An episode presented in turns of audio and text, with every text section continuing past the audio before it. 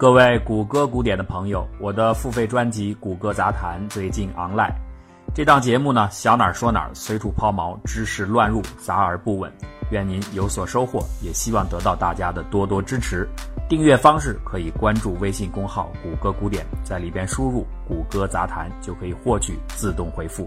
再次谢谢大伙儿。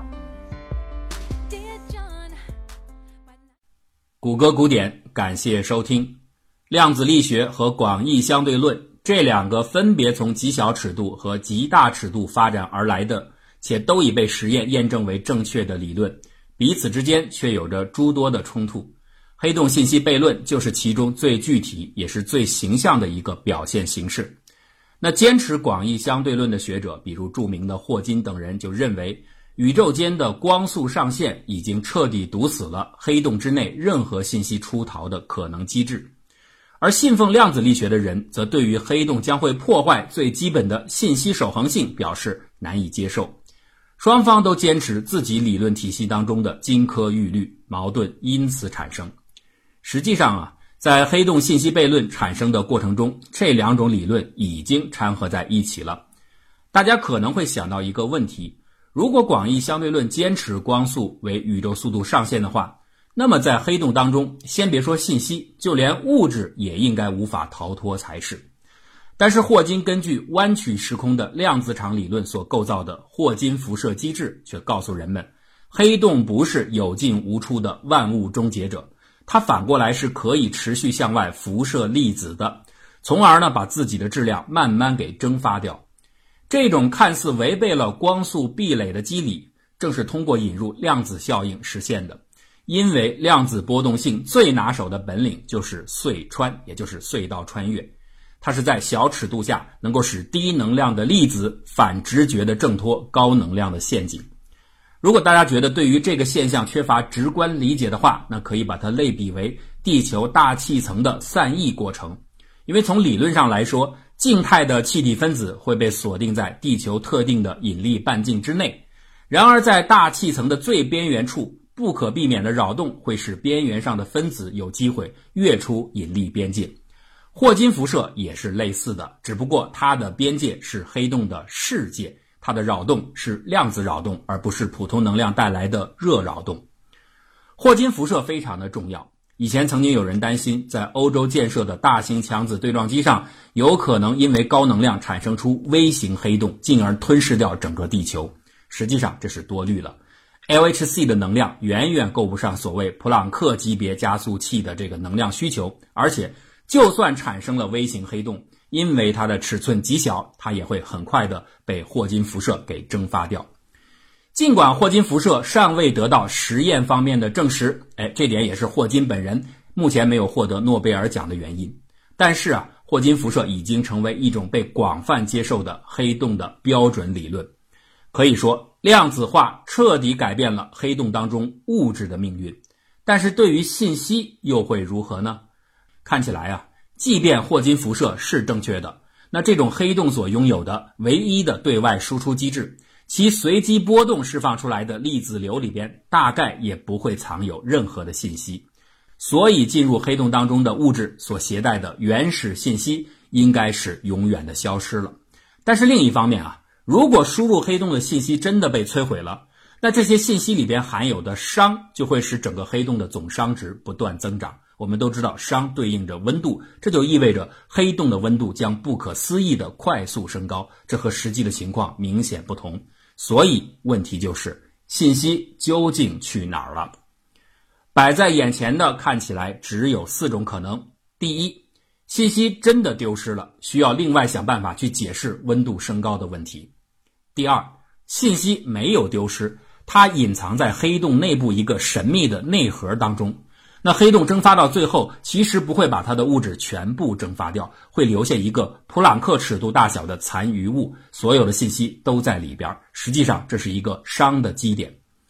那第三种可能呢？信息没有丢失，它是通过神秘通道已经被转移到了另一个与我们分离的婴儿宇宙当中，这就有点诡辩的色彩了。因为就算它是真实的，但是对于我们这个宇宙来说，信息还是不可逆转的失去了。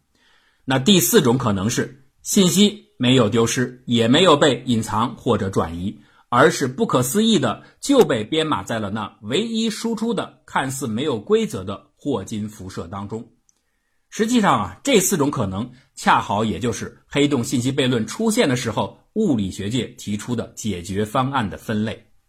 第一种观点啊，最省事儿也最直接啊，放弃信息守恒，这就是霍金等人的看法。反正黑洞内部是个基点，那反常的现象多了去了，再打破一个信息守恒也没什么。第二、第三种观点实际上属于同一类，都是主张信息还在，但是呢没有离开黑洞。不过呀，这些方法解决矛盾的具体途径看起来真的有点异想天开。要么呢引入了一个熵的基点，要么呢就要依托于难以想象的异次元空间。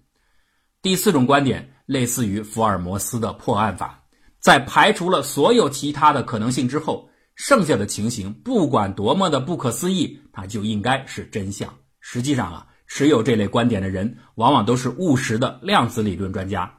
他们不愿意违背量子意义下的微观可逆性，同时呢，也不想依靠什么平行世界来解决问题。这里边的代表人物就是胡福特和萨斯坎德。八十年代啊，萨斯坎德曾经促狭的做了一次面向顶尖物理学家的民意测验。当时他正在德克萨斯大学参加一次研讨会，包括 Stephen Weinberg、Willy Fishler 等在内的一大批物理大牛全都与会。会议期间，萨斯坎德就询问这些科学家对于黑洞信息悖论的看法，也就是说，对上面提到的几个解决方案进行投票的话，他们愿意选择哪一项？结果呢？除了温伯格弃权之外，其他的人里边，相信信息已经永远失去的和相信信息仍然被某种机制保存下来的人数比例大约是三比一，也就是说，这个时期霍金的阵营牢牢占据着主动权啊。其实也难怪啊，从那些垃圾一样的霍金辐射废料当中，你想发现什么隐藏信息这样的线索，实在是有点不可思议。不过呢，胡福特和萨斯坎德是少数坚持下来的艺术。这与其说是什么个人品质使然，不如更加客观的说，是多年的粒子物理研究的素养，让他们对于量子力学当中的可逆性的膜拜，已经变成了深入骨髓的信仰。而这点呢，自然是广义相对论专业出身的霍金等人所不能体会的。萨斯坎德管这个叫大粒子沙文主义，那相应的霍金等人应该就是大相对论主义。不管你是什么主义，有一点是共同的，就是黑洞信息悖论，因为它所涉及的尺度和能量的关系，基本上已经脱离了实证的范围。研究者完全是高来高去，玩的都是数学。从某种程度上来说，在这个领域里边，检验各种理论是否正确的标准是逻辑而非实验。有人说这怎么行啊？科学不是实证化的认知体系吗？靠逻辑检验怎么能行呢？的确如此，但是有一点，请大家注意：逻辑的自洽性虽然不能证明，但是可以证伪。数学上都会出矛盾的理论，不用实验肯定是错的。所以啊，胡福特他们做的工作，本质上来说。不是在证明自己的正确，而是在证明霍金的错误。现在呢，我们还回到刚才提出的关键问题：如果持有第四种观点，也就是相信信息的守恒，而且相信信息没有被神秘的隐藏或者转移到别的宇宙之中，那么他们到底是通过什么办法逃脱黑洞的呢？一种最简单的想法是这样的：在黑洞的外侧有一条边界线。这是一条像地球上的经纬线一样，只存在于我们的想象当中，而非实际存在的线。物体一旦越过这条边界之后，就再也没有机会挣脱黑洞的引力，有点像漩涡的边缘啊！一旦滑入，就会直坠中心。这条边界叫做黑洞的世界，电视的视，因为世界线以内连光线都逃不出来，全部是黑的，就好像黑洞的可见边界，所以叫世界。假设有一种粒子复印机，它可以把每一个输入的粒子准确无误地复印成两个一模一样的输出粒子。也就是说，经过复印的粒子会再产生出一个完全相同的备份出来。现在呢，我们在黑洞的世界的外侧密密麻麻地摆满成千上万台粒子复印机。如此一来啊，任何坠向黑洞的物体的粒子都将通过其中的某一台复印机。并且产生出一个完全相同的复制品出来，那在这之后，我们只要把复制品重新反射到黑洞之外，同时允许元件不受阻碍的继续滑向黑洞内部，就可以做到既不违背广义相对论的定律，同时又保证了原始信息没有陷入黑洞，而使量子理论遭到麻烦。把黑洞的世界看作一台粒子复印机，这听起来是一个相当不错的点子，但可惜的是，它是不可能的。为什么呢？因为如果宇宙中真的有这样的粒子复印机存在的话，那量子测不准原理就会失效了。当人们想同时准确地测量一个粒子的位置和动量时，如果我们有这样的复印机的话，那你只要先克隆出一个同样的粒子出来，然后呢，对这一对粒子，一个测量位置，一个测量动量，就做到了。这显然违背了量子力学要求的最小不确定性，所以它不是正确的解答。那么，正确的黑洞信息悖论的解决方案应该是什么呢？严格的说，没有所谓正确的答案，因为刚才我们已经提到过了，在这里所有的人讨论的时候运用的工具都是各种各样类型的思想实验，而不是真实实验。思想实验它的结果只能作为手段，却不可以成为一个理论的基础。当然了，如果是作为证伪的方式，思想实验是可以用的。所以啊，截止到目前。所谓的合理的答案，只是还没有被发现它的逻辑缺陷的数学上构造出来的可能性而已。也因此啊，这样的所谓合理答案实际上不止一种。那我们在这里要介绍的是，在这个悖论问题上，最后改变了物理学界当时普遍支持霍金的这个态度的一种理论模型，也就是胡福特和萨斯坎德发展出来的全息理论。它本身不一定正确，但它至少说明霍金错了。关于这个理论呢，我们得从一个故事说起。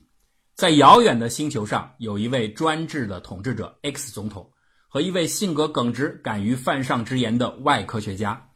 这个科学家总是给总统提出各种意见，招来了独裁者的记恨。最后啊，独裁者决定要把 Y 一家彻底消灭掉。那总统身边的坏人们就出尽了各种的主意。X 总统总觉得这些手段还不够狠毒。直到有一位书记官说可以把外一家送到黑洞里，总统才喜笑颜开。他觉得这个方式总算很给力。消息传到了科学家耳朵里，家里的人哭成了一片。只有科学家冷静地向 X 总统提出了最后一个请求，说：“如果你要把我送到黑洞里，就选择一个大质量的黑洞。”总统一听很高兴啊，他觉得黑洞的引力越大，那就会把科学家撕得越加粉碎，就更解气。所以毫不犹豫地答应了这个条件。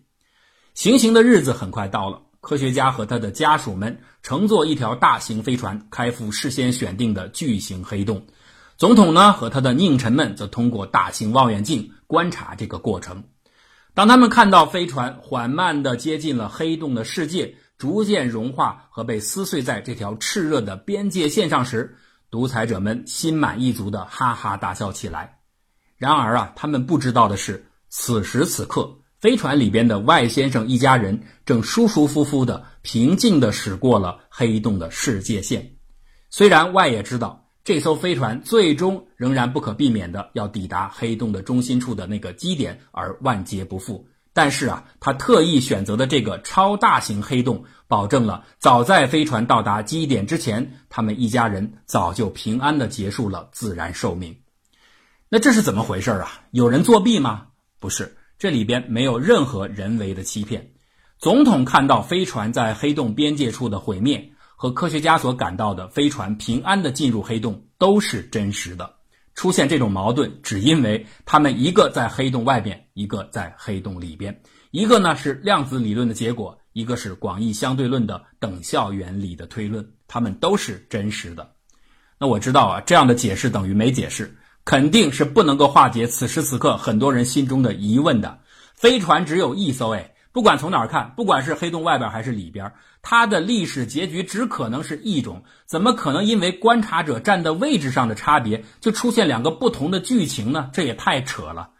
这里呢，我们首先给一个薄弱的类比啊，就是相对性。根据相对论知识。不同位置上观察者的时间流逝的快慢程度是不同的，这说明时间不是绝对的，而是相对不同的人有不同的时间。这个类比不行啊！时间相对性是由时空扭曲造成的，这很容易理解。但飞船的结局怎么可能是相对的呢？那好，我们再增强一点比喻，就是光的波粒二象性。光在有些实验当中表现出粒子特性，在另一些实验当中呈现出波动特性，它不就是把两种不同的结果给融为一身了吗？那也不行啊！波粒二象性是可以通过几率波或者是别的途径加以想象的，而飞船毁灭了还是没有毁灭，这两者怎么可能同时存在呢？哎，实际上啊，黑洞就是这么一个奇特的地方。量子力学把光的波粒二象性也称为互补性，而在黑洞的内外，飞船的毁灭和平安这两种结局的并存，同样的就被称为黑洞互补原理。不管你此时此刻觉得多么的不可思议，但只要你认为广义相对论和量子理论是正确的基础的话，那么这个互补理论它就是成立的，至少在逻辑意义上是成立的。它的数学解释非常的复杂，我们在这里就给出一个不太准确的简化的比喻来加以说明。我们前面提到的粒子复印机模型，它虽然是错误的，但是啊，它却敏锐地抓住了黑洞杨谬的关键之处，就是黑洞的边界。就像萨斯坎德说的：“人人都在想进入浴缸以后的情况，所以大家都迷糊了，唯独没有人注意到进入水层的那个瞬间发生了什么。”黑洞世界的表层就是解开黑洞杨谬的钥匙。现在呀，我们可以描述这个比喻了：一个人正在地面行走，他的头顶有一架无人机在稳步的跟踪拍摄。